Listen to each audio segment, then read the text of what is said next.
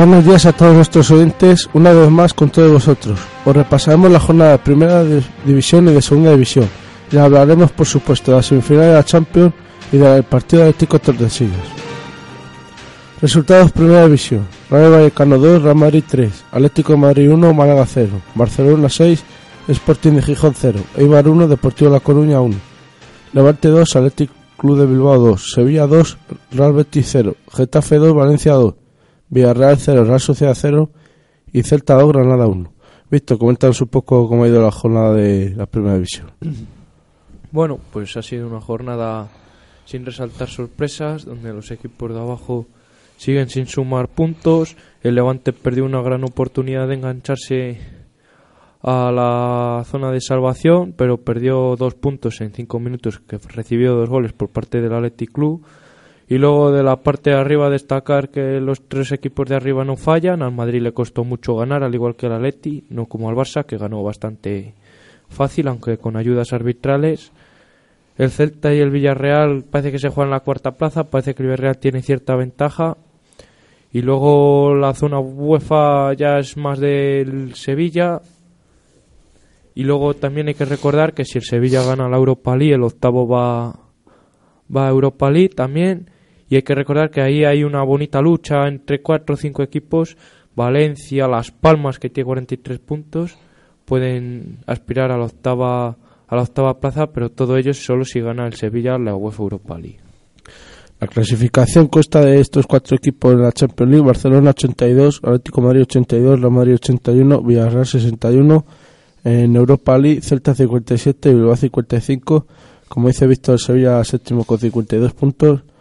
Luego está parte nivelada en mitad de la tabla, Valencia 44, Las Palmas 43, Málaga e Ibarra Sociedad con 42 respectivamente, Real Betis 41, Deportivo de la Comunidad 39, Español 37 y a partir de aquí la zona para bajar a segunda división está Rayo con 35, Granada con 33, ahora mismo salvados y ahora mismo en descenso a segunda división el Sporting 32, Getafe 32 y Levante 29. Resultados de la segunda división. Albacete 0, Girona 3. Leganés 3, Ponferradina 0. Llagostera 1, Gimnástica Tarragona 1. Real Oviedo 0, Huesca 1. Alavés 0, Eche 0. Osasuna 1, Valladolid 0. Córdoba 0, Tenerife 0. Lugo 2, Mallorca 1. Almería 3, Atlético Club Bilbao B 2. Mirandés 0, Numancia 2 y Zaragoza 3, Alcorcón 1. Coméntanos un poco cómo ha ido de estas pocas jornadas que quedan ya de segunda división. Bueno, pues la segunda división, como todos los años últimamente, viene siendo muy igualada. Parece ser que hay seis equipos en la zona de que se van a jugar la salvación. Parece que ya Austria y Albacete ya están, pero luego hay una plaza que se van a jugar entre Almería, Huesca, Mallorca y Ponferradina. Ahora mismo la Ponferradina es la que ocupa el puesto de descenso. Y luego Mallorca, Huesca y Almería, uno y dos puntos son los que le saca a la Ponferradina. Luego la mitad de la tabla yo creo que Lugo, Tenerife, Mirandés, Numancia y Valladolid ya tienen la temporada hecha. Yo creo que es bastante difícil que lleguen a playoff y luego los equipos que tienen entre 52 y 55 puntos, yo creo que entre ellos se van a jugar el playoff. Recordar que entre esos está Zaragoza, Nasti, Oviedo, Sasuna, Elche, Girona, Córdoba y Alcorcón. Solo tienen tres puntos de diferencia y veremos qué depara las siguientes jornadas. También destacar que el el Valladolid sumó otra jornada más sin ganar, perdió 1-0 en el Sadar ante Osasuna. La noticia llegó el lunes, Miguel Ángel Portugal dejaba de ser entrenador del Real Valladolid y al día siguiente se fichó Alberto López, es portero también del Real Valladolid, donde se retiró.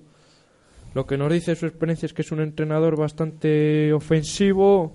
Yo creo que viene solamente para cubrir estas siete jornadas de aquí a final de temporada y ojalá haga un buen papel y siga el año que viene porque eso quiere decir que el Valía terminó la, la temporada de buena, en buena forma.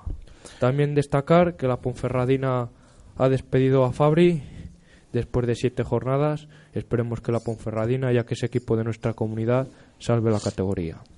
Pues como otra jornada más, repasamos la clasificación de la Liga adelante y como otra jornada, se le gané y el Alavés siguen ocupando los puestos de acceso directo a la primera división con 60 y 58 puntos.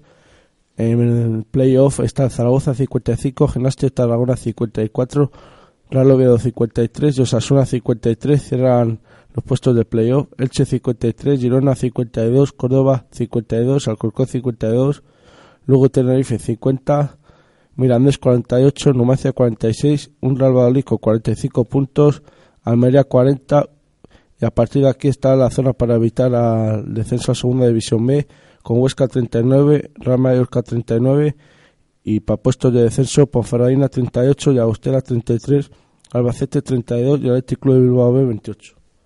Pues como todos sabemos de aquí del pueblo de, Tordesillas, el domingo se disputó un partido entre Atlético Tordesillas y el Almazán, un partido que se preveía un partido difícil para el Tordesillas, pero se, adelantó el Almazán con un gol sorprendente con el 0-1, pero el árbitro, para mí, en mi opinión, se equivocó expulsando al portero de Almazán y a partir de ahí cambió radicalmente el partido y se llevó los tres puntos de Tordesillas con cuatro goles a uno. Coméntanos, Víctor, cómo fue un poco ese partido un poco extraño. Bueno, pues fue un partido donde el Tordesillas quiso tener la posesión de balón, ya a ellos les faltaba su mejor jugador, uno de los mejores jugadores de tercera división que es Jesús en los últimos años, y a partir de ahí el Tordesillas dominó, eh, le costaba mucho conectar la defensa con el medio campo, al principio el partido solamente intentaba balones en largo, de, de centrales a extremos, estaba muy difícil hacer esa jugada. Se adelantó el Almazán, como ha dicho Sergio, una buena jugada por parte del Almazán, bastante difícil para parar para el portero Peñas. Y luego, alrededor del minuto 20, llegó la jugada clave del partido, un balón a la espalda de Félix Sancha, que llega a Héctor, sale el portero y da el... Yo no lo vi, pero la gente dice que estaba allí dice que es mano, yo personalmente no vi mano, para mí es algo exagerada la roja, pero bueno, en ese momento fue favorecido el Tordesillas y a partir de ahí comenzó otro partido. Al minuto siguiente empató en un gol de rechace y luego ya después de, de esa jugada empezó la exhibición tordesillana en ataque con un doblete de Rubo y el cuarto gol que le metió Josetti. Tres puntos más. Desde aquí, como componente del Tordesillas, también pido a la afición que se desplace a Villaralbo, máximo rival del Atlético Tordesillas, partido el sábado a las 5 y donde los jugadores aseguro que están totalmente motivados para ese encuentro y espero que la afición tordesillana, como ha hecho en los últimos años, se desplace a Villaralbo. También quería destacar que esta semana las categorías inferiores, la semana pasada hablamos de ascenso, pues esta semana nos toca hablar de descenso. Hay un partido muy importante en las categorías inferiores, en la categoría Benjamín, donde se enfrenta a un rival clave que el equipo que gane salvará la categoría. Es un partido que se jugará aquí abajo el sábado a las 12 en el estadio anexo de las Salinas y que espero que todos los tordesillanos se acerquen a ver el bonito encuentro.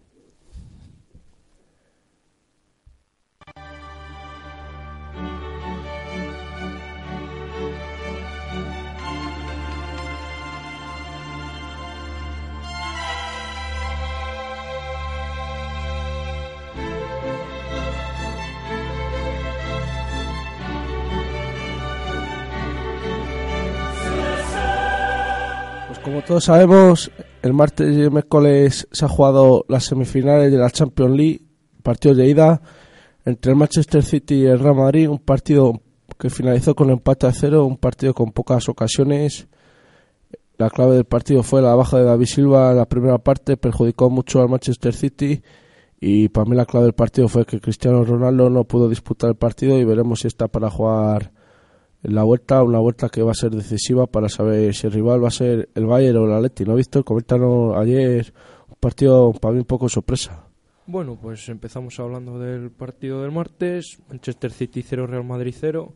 Vimos una primera parte bastante igualada donde el City al mando de David Silva tenía la pelota, movía muy bien, pero sin crear ocasiones. Yo creo que a partir del minuto 40, que fue cuando se produjo la lesión de de David Silva empezó otro partido que empezó a dominar en Madrid, muy, muy buen partido para mí de Cross, hizo, hizo muy buen partido, dominó el Real Madrid, conectó muy bien con la defensa y con el medio campo. Luego en la segunda parte faltó lo que se llama el último pase.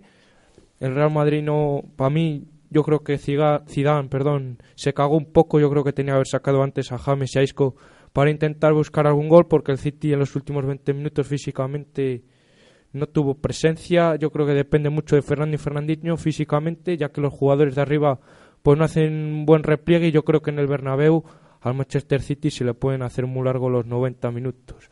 También destacar el buen partido de la defensa de los dos conjuntos. Yo me quedo con el, en el Madrid con Pepe. Estuvo impecable durante todo el partido y tuvo su ocasión en el metro 80, pero el portero Hall la desbarató bastante bien. Y luego por parte del Manchester City, otro jugador que a mí personalmente me gustó mucho fue el exjugador del Valencia, Otamendi, que también estuvo impecable. Como ha dicho Sergio, se notaron mucho las bajas de los dos equipos. En Madrid le faltaba su mejor jugador cristiano y luego al descanso le faltaba otro jugador clave como era Karim Benzema.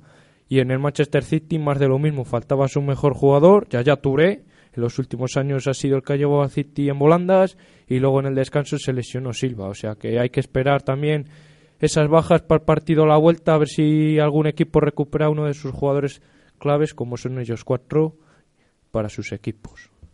Y luego del Atlético Madrid-Bayern, pues vimos un partido de 10 minutos donde el Atlético Madrid fue a por todas y vimos el golazo de Saúl que está llamando a las puertas de la selección y luego a partir de ahí el Bayern eh, controló el partido pero de manera escandalosa. Yo creo que el resultado es injusto para el equipo alemán, pero ya sabemos cómo es el Atlético Madrid que se defiende a capa y espada y consiguió un 1-0 a la vuelta muy importante. Yo creo que el Atlético Madrid en el partido a la vuelta tiene que salir a buscar un gol y a partir de ahí yo creo que ya tendría la, eliminatoria finiquitada y yo creo que si, si mete un gol la final de Milán está muy cerca para el conjunto del Cholo Simeone. Ojalá tengamos una final en Milán, otro derby madrileño. Y bueno, recordar hoy que hay semifinales también de la Europa League entre el Villarreal y el Liverpool. Los de Jürgen Klopp visitan el Madrigal, un partido muy difícil. Y en el que el Sevilla visita a Ucrania, a Shakhtar. Un partido que tiene que sacar, meter un gol, porque luego a la vuelta en el Salchipijuán van a ser muy fuertes. Bueno, desear mucha suerte a todos. Muchas gracias a todos nuestros oyentes y nos vemos en el próximo programa.